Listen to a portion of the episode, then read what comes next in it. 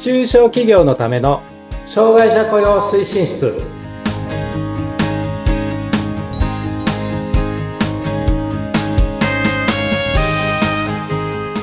皆さんこんにちは障害者雇用推進室長の木下文彦ですインタビュアーの村山彩乃です。本日もよろしくお願いいよろしくお願いた。しますはい。そして皆様、新年新年明けましておめででととうございますす。今年もよろしくお願いいたしますはい。ね、どうもどうもよろしくお願いいたします。こちらこそです。さあ、もう2024年になりましたが、木下さん、前回で新年はね、結構初日の出をそうなんです拝みに行くとおっしゃってましたが、はい今年2024年の抱負というか何か。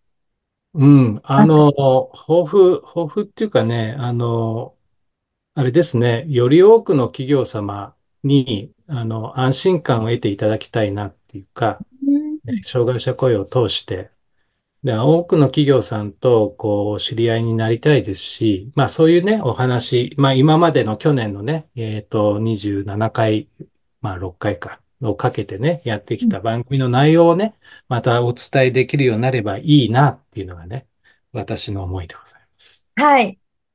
ぜひぜひこちらこそよろしくお願いいたします。ちょっと真面目すぎます。はい。いやいやいや豊富ですからね。抱負だからねね、やつですからね。はいありがとうございます。はいそれでは、早速、新年一発目にはい。テーマに参りたいと思います。はい。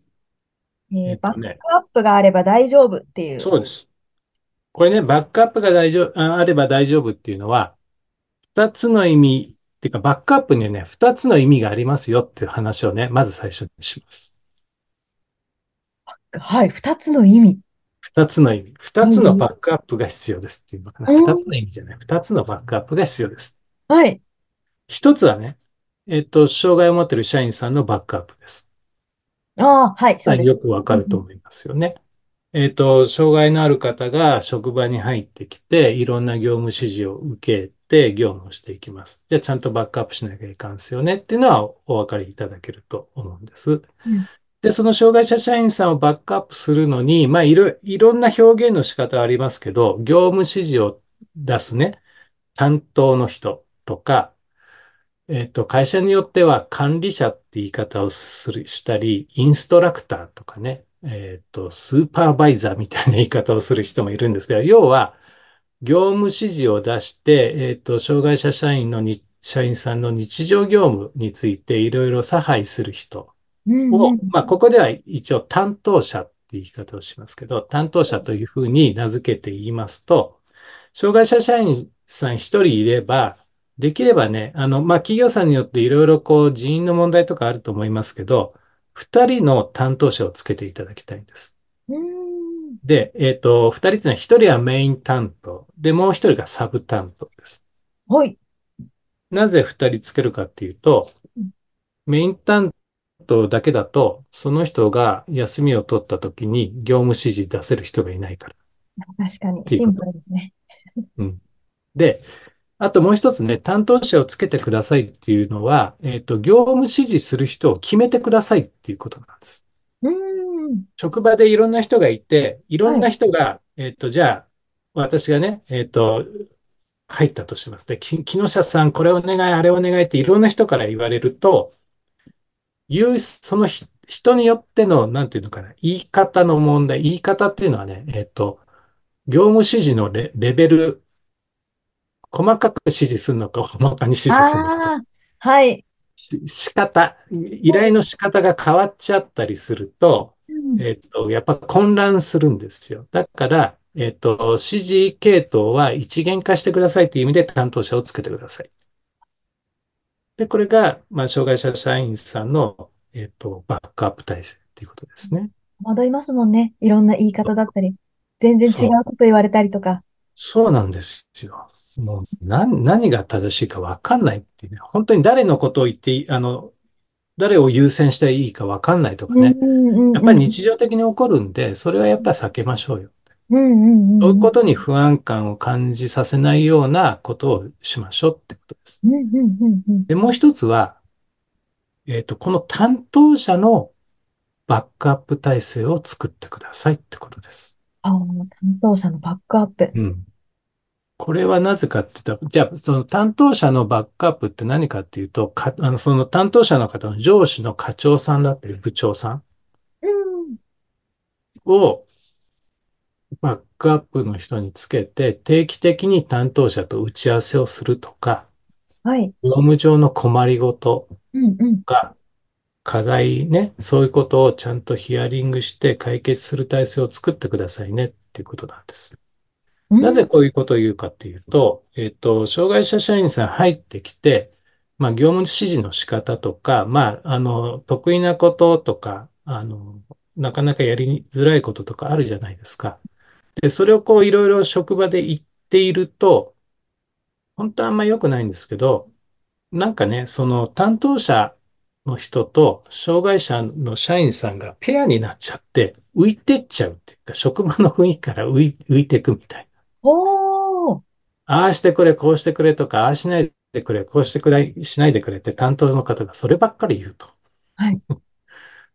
で、な、なんであの人、障害者社員の肩ばっか持つのみたいな。ああ。いうようなことがね、往々にして起こりやすくなっちゃうんです。うーん。で、あの、本当にね、悲しいことですけど、そうすると、障害者の方ももうちょっと居づらくなってやめますとか。担当者の方もやはり、あの、もうちょっと、あの、無理なんで続けてられないんでやめますみたいな話になっちゃうんで、こういうことはね、やっぱり悲劇なので。そうならないように担当者のバックアップ体制、上司もそうですし、あとね、会社の規模によりますけど、担当者が複数名いる、ほ他の部署でもね、いるっていう場合は、横のつながりをね、ちゃんと作ってほしいんです。あこのの、つながり。ううん。情報共有会みたいなね、そういうおはお話の場をね作ってほしはい。いです。うん。あの、同じようなね、あの、まあ、同じような境遇っていうか、まあ、そういう指示を出すところで、いろいろ困ってることが日常で出てくると思うんです。で、そうん。こをお互いに言い合えるうんうん。で、情報を共有して、私はこうしたらうまくいったよとか、いや、そこ大変、大変だよね、困っちゃったよねって、こう言えるかどうかっていう、そういう環境があるかないかで、また全然違うんですよ。そうですね。共感の場とか、相談がね、何気ない相談ができる関係そうなんです、そうなんで性す。すごい大事ですよ。ね。そうすると、一人じゃないなとか、まあ、うん。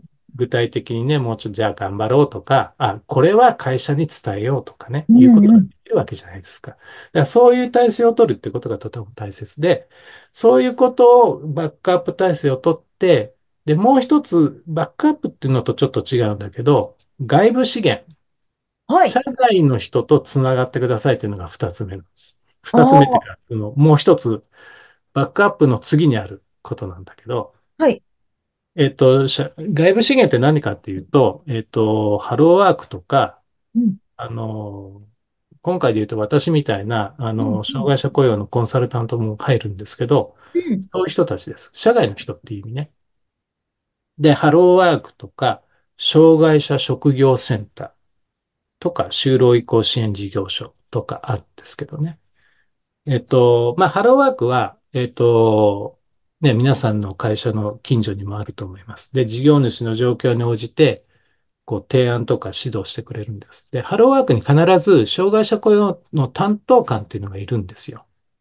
だから、えっと、障害者雇用のことで、あの、担当官の方にちょっとお話をお聞きしたいんですって言えば聞いていただけますんで、そこうん。で悩み事とか問題点を共有して、うん。あの、他の企業さんだとこういうことやってますよみたいなお話を聞かれるのがとてもいいかなっていうふうに思います。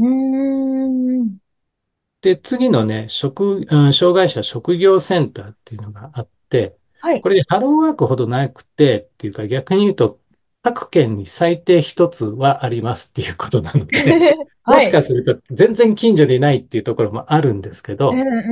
ここもいわゆるその雇用管理上の課題を分析したり、あの助言指導してくれるんですけど、ここの機関にね、ジョブコーチっていう人がね、いるんです。ジョブコーチ。はい。ジョブコーチ。えっとね、日本語で言うとっていうかあれだけど、職場適応援助者っていうんあ、わ。かりやすいですね。ね。まあ、そあの、字のごとくなんですよ。職場に適応することを援助するアドバイスをしてくれる外部の人。はい。で、これあの国のサービスというか公的なサービスなんで、あの、来てもらってもお金かかりません。ああ、ありがたいですね。うん。ただまあ、あの、支援期間はね、3ヶ月から6ヶ月ってそんな長くはないんですけど、まあ一応でも、あの、一応、一応って言い方良くないね。あと、ちゃんと専門家のお話をお聞きするっていうのは有益なことなんで、これはこれで必要かなと思います。はい。で、あとはね、就労移行支援事業所っていうのがあります。ただ、これは、えっ、ー、と、就労移行支援事業所に通ってた人が、えっ、ー、と、就職してくれれば、定着支援っていうことが起こりうるので、連絡取りやすいんですけど、ここに通ってないと、通ってない人のことはちょっとなかなか相談はしづらいんですけど、うんうんうん、いうようなことがあるのと、もう一つはね、あの、社外の資源っていうよりも、まあ、バックアップ体制に近いんですけど、地域のね、同じ障害者を雇用している企業さんとコンタクトを取るっていうのも一つの手なんです。うん、先ほどのね、あの、担当者の横のつながりをって話なんだけど、それの企業版です。ね、そうですね。そう。あの、結局ね、えっと、やっぱりね、情報共有してあるよねとか、あそこ、あなたも、あなたの会社もそこは課題なの？みたいなのが分かれば、ちょっと心が軽くなるじゃないですか。うちだけかなと思ったけど、あ、みんなそうなんだ。じゃあちょっと、もうちょっと落ち着いて解決策考えようみたいなことになるじゃないですか。で、やはりね、えっ、ー、と、外とつながるっていうのは、あの、個別のその問題もそうだし、まあ企業単位でもいいんだけど、やっぱりちょっととても大切でね、あの、逆に言うと、えっと、自社だけで全てを完結させようとするのは、ちょっと障害者雇用の場合は、やめた方がいいですって話です。抱え込むことになっちゃいそうですね。そうなんです。そうすると、あんまりいい結果にならないので。うんうんうん。はい。積極的に外とのつながりを持ってくださいねっていうのが今日のお話でございます。なるほど。客観的に見てくれる、関わってくれる方、だからこそ相談できることであったり、言ってくれることであったり、気づいてくれることであったりっていうのもありますね。そうですね。はい。はい、ありがとうございます。ということで、今回は2つのバックアップのお話していただきました。はい、今回もどうもありがとうございました、はい、どうもありがとうございました。